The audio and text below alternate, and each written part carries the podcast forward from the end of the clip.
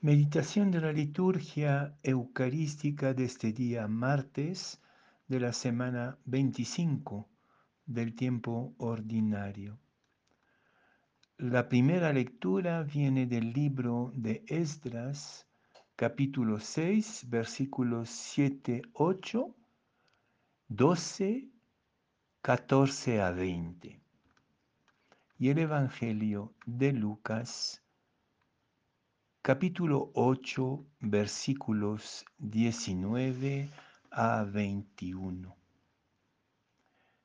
En aquel tiempo fueron a ver a Jesús su madre y sus parientes, pero no podían llegar hasta donde él estaba porque había mucha gente.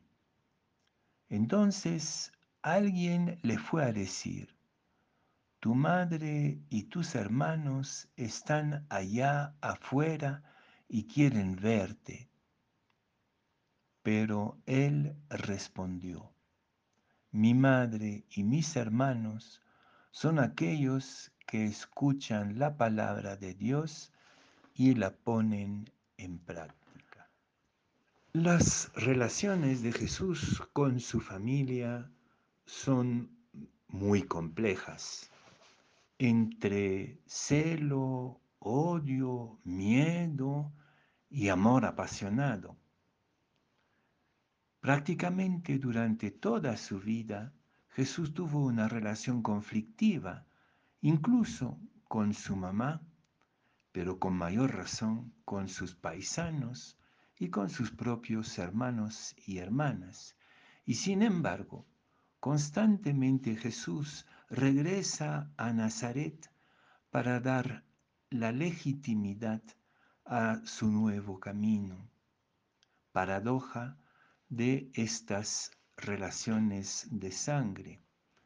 Y aquí una vez más, aunque en San Lucas el episodio sea muy eh, dulce, muy discreto comparado con Marcos y con eh, Mateo, que son mucho más directos y mucho más duros. Siempre Lucas tiene un toque de simpatía por María sobre todo y por la familia de Jesús. Pero ¿por qué esta conflictividad que finalmente se resolverá en la cruz con María al pie de la cruz y María en el cenáculo esperando con sus hermanos también la Pentecostés y finalmente en la primera comunidad de Jerusalén, en los Hechos de los Apóstoles, donde parece que es la familia de Jesús la que tiene la batuta. ¿Qué pasó entre esta conflictividad con la familia y la comprensión, la integración de la familia en la comunidad de Jesús? Precisamente lo que pasó es la conversión de estos vínculos de sangre a la lectura de la palabra poniéndola en práctica, como dice el Evangelio de hoy.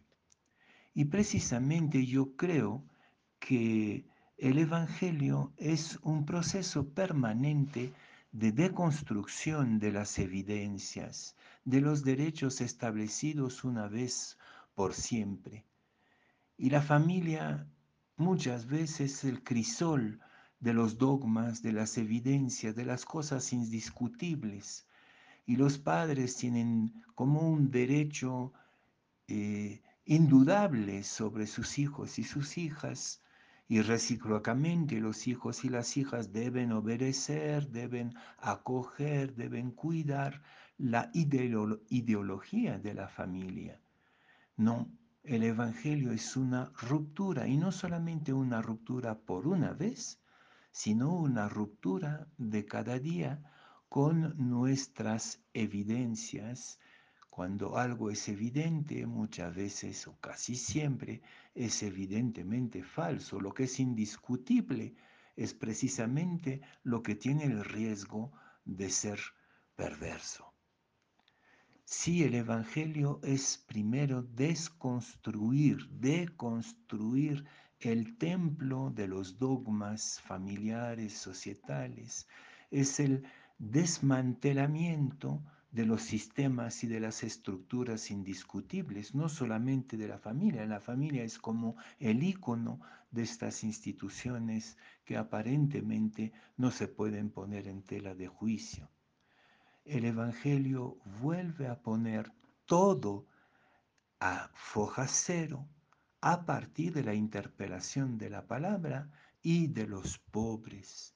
La puesta en práctica de la palabra tiene que ver con mis relaciones con los pobres. Y justamente en otra versión de este episodio, eh, la, preocupación de la familia de Jesús es que andaba con los pobres, se había vuelto loco.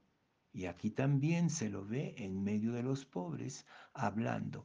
El Evangelio de construcción a partir de la palabra que nos devuelve a los pobres y repensar entonces nuestras evidencias, nuestras convicciones, cómo pasar de evidencias falsas, de eh, ideologías indiscutibles a convicciones que nos llevan al compromiso. Eso creo que es el gran reto.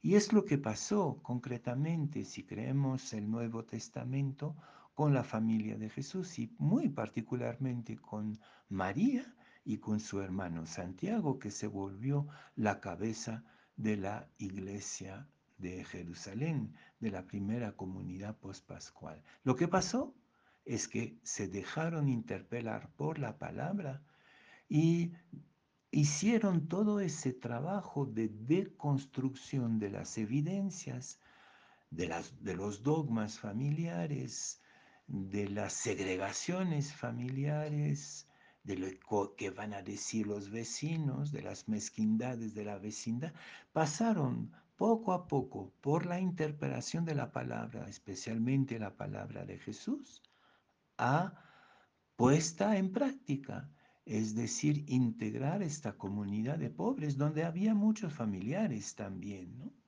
en la primera comunidad que constituyó Jesús. Pero el reto del Evangelio es deconstruir con la palabra y a partir de los pobres reconstruir una nueva convicción, pasar de la ideología a la convicción. Y ahí la primera lectura de la reconstrucción del templo me parece también una interpelación. Cuidado con reconstruir lo que hemos deconstruido lo que el terremoto del Evangelio destruyó, demolió, cuidado con volver a levantarlo con la misma ideología y con las mismas ideas. No, es una hora de deconstrucción de las ideologías para reconstruir convicciones universales a partir de los pobres.